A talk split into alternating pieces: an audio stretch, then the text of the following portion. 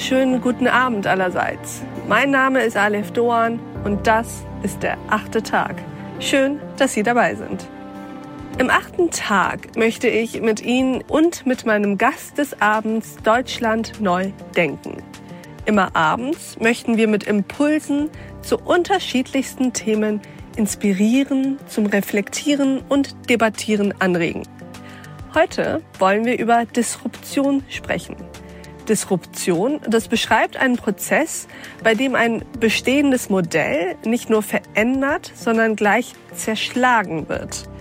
Eine Disruption ist also nicht einfach nur eine Weiterentwicklung einer Struktur, sondern eine komplette Neuentwicklung mit ganz neuen Ansätzen. Und Disruption, das sagt mein heutiger Gast, ist nicht nur ein Trend, den wir im Moment in vielen Branchen erleben, sondern sie ist das Phänomen unserer Zeit. Und das betrifft auch die politischen Parteien. Andreas Bartelmes spricht nicht nur vom Ende der Volksparteien, sondern sagt, die Idee der Partei an und für sich gehört der Vergangenheit an. Und deswegen sollten wir uns auch Gedanken über ein neues Wahlsystem für Deutschland machen. Herr Bartelmes, wie schön, dass Sie heute bei uns sind. Stellen Sie sich unseren Hörern doch mal vor. Ich freue mich hier zu sein. Mein Name ist Andreas Bartelmes. Ich bin studierter Ökonom, habe mehrere Jahre große Technologieunternehmen in Deutschland und Europa aufgebaut, war immer politisch interessiert und aktiv, habe mich aber nie einer Partei angeschlossen, habe stattdessen einen Think Tank gegründet, als ich Student war. Und vor drei, vier Jahren gesehen, dass die Disruption nicht nur ein technologischer Trend ist, der in irgendwelchen Startups stattfindet, sondern dass es ein gesellschaftliches Phänomen ist. Und dazu angefangen, Artikel zu schreiben und jetzt ein Buch, Die große Zerstörung. Die große Zerstörung. Wir sind sehr gespannt und hören uns jetzt erstmal Ihre These an. Ja, wie gerade angedeutet, Disruption ist eben kein technologischer Trend, sondern sie betrifft uns in allen Lebensbereichen. Politik, Wirtschaft, Kultur, sogar Gesundheit und Liebe. Wer sich jetzt nach Nähe sehnt, greift zum Smartphone und legt los. Apps wie Tinder scannen die Umgebung nach willigen Singles ab. Der Suchende muss nur noch zugreifen. Eine Liebe to go. Also die Disruption ist überall. Und wir glauben ja eher, dass das so Start-up-Sprech ist oder der Jargon von CEOs, die ihr altes Unternehmen modern darstellen lassen wollen, ist es nicht. Es ist der radikale Bruch mit dem, was wir bisher kennen, mit dem, was wir gelernt haben. Soziologisch oder ökonomisch könnte man auch sagen, der Bruch mit den Institutionen der Vergangenheit oder Gegenwart. Und das ist Disruption. Und die Disruption sehen wir eigentlich am besten am Phänomen Social Media. Social Media ist zum einen ein Medium der Aufklärung und der Demokratisierung. Denken wir an Fridays for Future oder MeToo. Und auf der anderen Seite ist es ein Medium, was Desinformation, Fake News und so weiter verbreitet. Das heißt, wir merken schon, es gibt eine unglaubliche Dialektik, einen unglaublichen Konflikt in dieser Phase des Umbruchs. Und auch ökonomisch stellen wir fest, es gelten ganz andere Logiken. Äh, wenn wir über Digitalunternehmen sprechen, die inzwischen die wertvollsten Unternehmen der Welt sind. Das war auch vor 10 oder 15 Jahren noch komplett anders. Da haben die klassischen Unternehmen ähm, dominiert, Öl, Handel, Banken. Heute äh, dominieren die Technologieunternehmen. Dann ist ihr Geschäftsmodell auch ein anderes. Sie handeln nicht mehr mit Gütern oder stellen klassische Dienstleistungen bereit, sondern sie machen Vorhersagen über unser Verhalten und verkaufen die in Form von Werbung. Und auch daran merken wir, dass wir eigentlich die Disruption und unsere Zeit nicht richtig verstanden haben, weil wenn wir die meisten Leute auf der Straße fragen würden, dann würden die sagen, ja, die verkaufen Daten. Die verkaufen keine Daten, sondern die verkaufen die Vorhersage, wie wir uns verhalten. Und das ist ein radikaler Bruch. Und gleichzeitig stelle ich fest, dass wir auch am Alten hängen und nicht richtig wegkommen vom Alten. Weil wir natürlich das Alte lieb gewonnen haben, wir auch erfolgreich waren im Alten, uns es gut ging, und äh, deswegen es uns schwer fällt, diesen Bruch, diese Veränderung zu gestalten. Vielleicht zwei Dinge zur Untermauerung oder Einordnung dieser These. Zum einen stellen wir fest, dass die Menschen heute viel mehr Personen vertrauen als Institutionen. Wenn wir an die alte Zeit denken, also an Nutella Deutschland und noch weiter zurück, dann haben die Menschen an große Unternehmen geglaubt, äh, an Gewerkschaften, an die öffentlich-rechtlichen Rundfunkanstalten. Und heute glauben sie viel mehr an Einzelpersonen. Das zeigt sich zum Beispiel daran, dass wir möglicherweise in der Corona-Krise auf Herrn Söder mehr vertrauen als auf die CSU oder auf Elon Musk äh, mehr als auf die deutsche Automobilindustrie. Elon Musk, ich finde, ist ein toller Typ, hat Ideen, fragt, ist es machbar und setzt sie um. Könnte vielleicht ein gutes Signal für unsere Industrie sein, auch so zu handeln und die Wirtschaft in Deutschland so voranzubringen. Das heißt, wir sehen, dass wir ein Institutionenmisstrauen haben. Das ist, glaube ich, der erste Punkt. Das kommt sicher durch die Individualisierung, durch die Aufklärung der Menschen, durch Bildung und ähnliches. Sie sind kritischer gegenüber dem Großen und dem staatlich Vorgegebenen. Und zum Zweiten, wenn wir die digitale Logik auf die Parteien anwenden, merken wir, dass der Mittler oder neudeutsch der Gatekeeper, der die Parteien ja sind zwischen den Bürgern und der Politik, aus der Mode gekommen ist. Denken Sie an Taxis, wir brauchen keine Taxizentralen mehr. Denken Sie an Airbnb, wir mieten uns unsere Ferienwohnung direkt. Das heißt, der Mittler oder der Gatekeeper werden eigentlich im digitalen überflüssig. Wir brauchen die Bankberater nicht mehr, wir brauchen die Immobilienmakler nicht mehr. Wir haben den Wunsch und die Mittel, uns selbst direkt in die Politik einzumischen und verstehen nicht, warum es diesen Filter Partei noch braucht. Aber gleichzeitig merken wir ja, wie gerade im Moment auch in Zeiten der Corona-Pandemie, die Zustimmungswerte für Parteien zum Beispiel für die CDU, aber auch für einzelne Politiker steigen. Gleichzeitig gewinnen die Grünen immer mehr Mitglieder. Woran machen Sie das fest, dass die Parteien gerade dabei sind, sich zu verabschieden? Also Sie haben natürlich vollkommen recht, die Corona-Krise überdeckt diese Transformation weg von den Parteien. Und im Moment äh, suggeriert diese Corona-Krise auch einen starken Staat und mit dem starken Staat starke Institutionen. Das heißt, die Menschen haben wieder mehr Vertrauen in diesen Staat. Trotzdem kann das nicht darüber hinwegtäuschen, dass wir eine Entwicklung sehen, die sich ja nicht erst in den letzten Jahren, sondern in den letzten Jahrzehnten verstetigt, dass die Menschen weniger Institutionen vertrauen und Frust gegenüber der Politik und den Parteien empfinden. Gleichzeitig aber, das ist die Schizophrenie an der ganzen Geschichte, eigentlich sich von den Parteien nicht verabschieden wollen. Sie mögen die Politik, wie sie jetzt stattfindet, nicht, geben den Parteien schlechte Noten, sagen dann aber im Umkehrschluss, wenn man über Reformen nachdenkt, nein, nein, die Parteien sind ganz wichtig, die brauchen wir.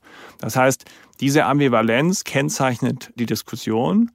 Und wenn sich die aktuelle Krise wieder beruhigt, werden wir ähnliche Diskussionen und Phänomene erleben, wie wir sie vor der Corona-Krise haben. Und ich möchte das nur noch mal deutlich machen. Da gab es eine große Unzufriedenheit mit der Großen Koalition. Da gab es die Situation in Thüringen, dass man nicht wusste, wie man mit der AfD umgehen soll. Es gab eine starke Polarisierung auf beiden Seiten. Und natürlich gewinnen die Grünen oder einzelne Parteien innerhalb dieses Spektrums der Parteien. Gleichzeitig muss man aber feststellen, dass insgesamt das Ansehen der Parteien abnimmt. Das heißt, selbst wenn die Grünen an Mitgliedern gewinnen, im Absoluten verlieren die Parteien an Zustimmung, an Mitgliedern. Und denken Sie nur daran, welche wichtige Debatte kam denn in den letzten 20 Jahren aus den Parteien? Keine. Mir fällt zumindest keine ein. Früher war das anders. Die Ostpolitik Brandts war eine, die aus der SPD kam. Wir wollen ein Volk der guten Nachbarn sein und werden, im Innern und nach außen. Die Initiative zur deutschen Einheit und zur schnellen deutschen Wiedervereinigung kam von Helmut Kohl und dafür stand die CDU. Derartige Debatten aus den Parteien, derartige Impulse aus den Parteien gibt es nicht. Die eigentliche Debatte findet in Social Media statt. Das heißt, was wir vorhin erwähnt haben, nämlich Fridays for Future, Hashtag MeToo, das sind Phänomene, wo die Parteien eigentlich nur hinterherlaufen und Follower sind der Debatte, anstatt eigene Denkanstöße oder Debattenbeiträge in die Diskussion zu bringen. Das heißt, wir haben eigentlich nur noch Parteien, um das Grundgerüst ihrer Aufgaben, nämlich Kandidaten zu platzieren, Listen aufzustellen, aber das eigentliche, was Parteien ausmacht, nämlich die politische Meinungsbildung anzutreiben, politisches Talent anzulocken, und die Debatte politisch zu bestimmen und zu moderieren, das tun sie nicht mehr. Aber wenn wir jetzt von diesem Punkt aus weiter und bis zum Ende denken, dann müssen Sie mir jetzt helfen, ein Gefühl dafür zu bekommen, was dem folgt. Das heißt, wenn die Idee der Partei vorbei ist, in was für einem Deutschland leben wir dann? Wie wählen wir unsere Abgeordneten? Was finden wir dann vor? Also erstmal muss man ja feststellen, dass ehemals erfolgreiche Modelle immer schwer zu reformieren sind, weil sie eben mal erfolgreich waren. Das merken wir beim Automobil genauso wie die Amerikaner möglicherweise bei ihrem Präsidentschaftswahlsystem, was ja höchst umstritten ist, aber eigentlich ein zeitliches Update bräuchte. So ähnlich geht es uns Deutschen mit dem Parteienstaat nach 1945, eine einzigartige Erfolgsgeschichte. Und deshalb fällt es natürlich uns unheimlich schwer, ja, es scheint schon fast wie Gotteslästerung, darüber nachzudenken, das anders zu machen. Das heißt, wir haben eigentlich ein Denkverbot darüber, dieses System in die nächste zeitliche Stufe zu bringen, obwohl es total sinnvoll wäre, weil an den Werten Demokratie, Rechtsstaatlichkeit, Pluralismus, an denen wollen wir ja festhalten. Und da versuchen wir, oder ich versuche eine, eine Idee zu entwickeln, wie das in Zukunft gelingt. Gleichzeitig gibt es da aber ja, fast Denkverbote, weil die Partei eine absolute Sonderrolle hat und auch eine Rolle nach dem Zweiten Weltkrieg eingenommen haben, wo sie als unheimlich integrativ und der Demokratie förderlich wahrgenommen wurde. Heißt, erstens müssen wir darüber mal nachdenken, wie das in Zukunft sein wird und ob sich nicht dieser Trend verstetigt und ob wir nicht auf diesen Trend, den ich vorhin beschrieben habe, reagieren müssen. Zweitens ist, wir werden immer sowas wie Plattformen haben, die Themen diskutieren, die Kandidaten auswählen, wo sich Leute hervortun können, die also den, den politischen Auswahl- und Wahlprozess in irgendeiner Form vorbereiten. Ich glaube aber nicht, dass das in dem starren Korsett der Parteien funktionieren wird, sondern dass es eher sich um Plattformen, lose Plattformen handelt, wie wir sie beispielsweise bei den digitalen Bewegungen Fridays for Future oder parteiähnlichen Gründungen wie Hommage in Frankreich sehen.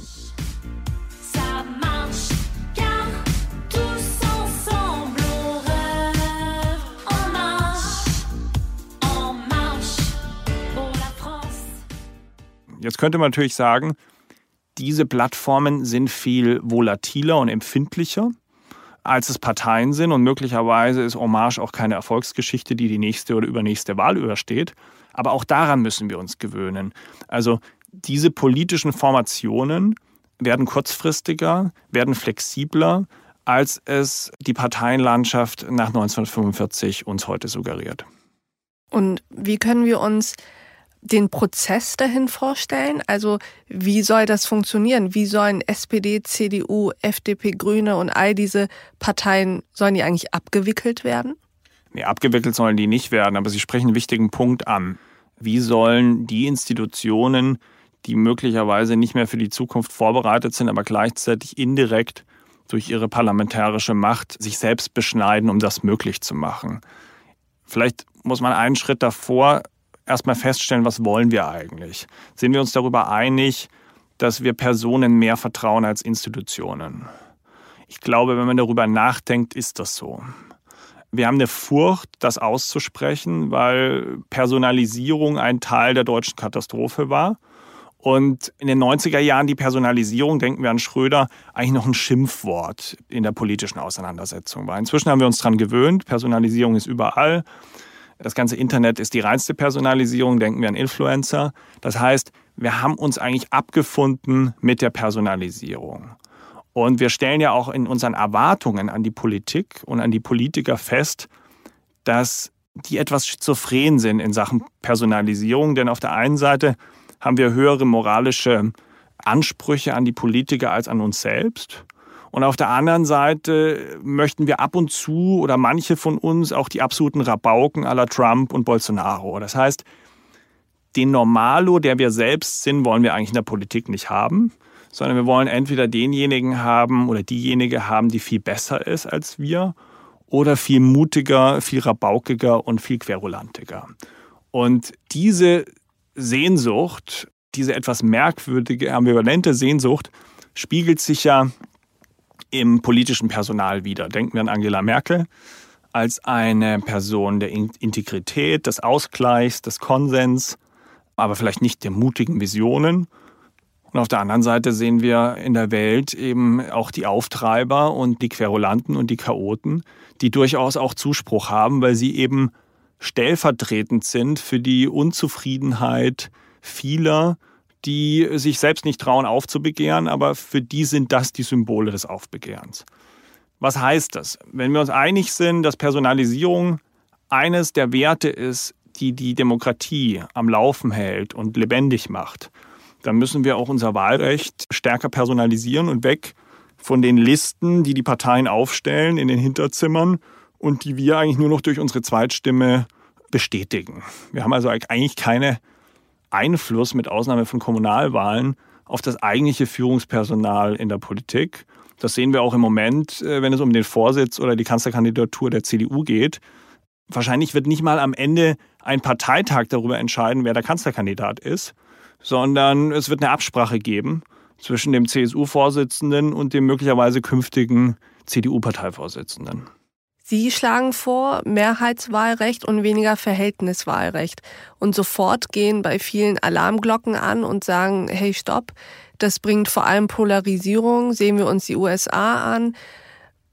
Wie soll das in Deutschland funktionieren? Sie haben recht, das äh, Mehrheitswahlrecht hat in Deutschland keinen guten Leumund. Auf der anderen Seite müssen wir uns nochmal bewusst machen, was in der Konsequenz unser gegenwärtiges Wahlrecht für die politische Debatte bedeutet.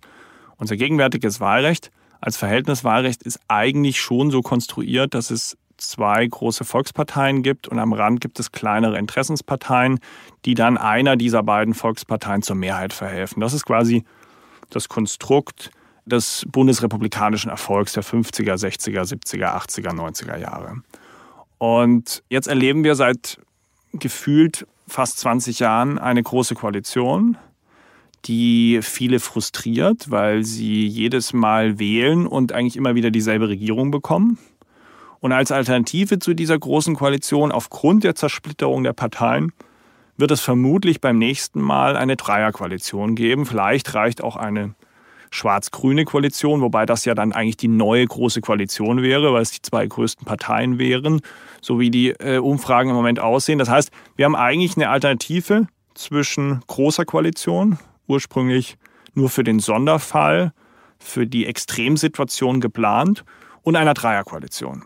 Und beides ist in gewisser Weise problematisch, denn auch die Dreierkoalition wird dazu führen, dass mit der Selbstverstärkung der digitalen Echokammern die Unzufriedenheit noch stärker ausgeprägt ist bei den Leuten, weil stellen Sie sich vor, die wählen eine Partei und merken, am Schluss kommt noch weniger von dem, was sie gewählt haben, in der Regierung an. Denn eine Dreierkoalition muss größere Kompromisse machen, als das möglicherweise eine Zweierkoalition gemacht hat. Das heißt, die Zersplitterung des Parteienspektrums, die ja eine Folge der Individualisierung ist, führt möglicherweise erstmal nicht zu einer größeren Zufriedenheit der Wähler.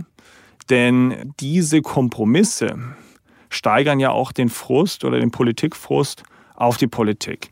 Dem entgegen setze ich das Mehrheitswahlrecht und mache den Vergleich beispielsweise mit Frankreich, wo bei der Präsidentenwahl dann ein Herr Macron gegen eine Frau Le Pen antritt und sich derjenige, der in der ersten Runde für die Konservativen gestimmt hat, selbst den Kompromiss machen muss, wähle ich Macron oder wähle ich Le Pen.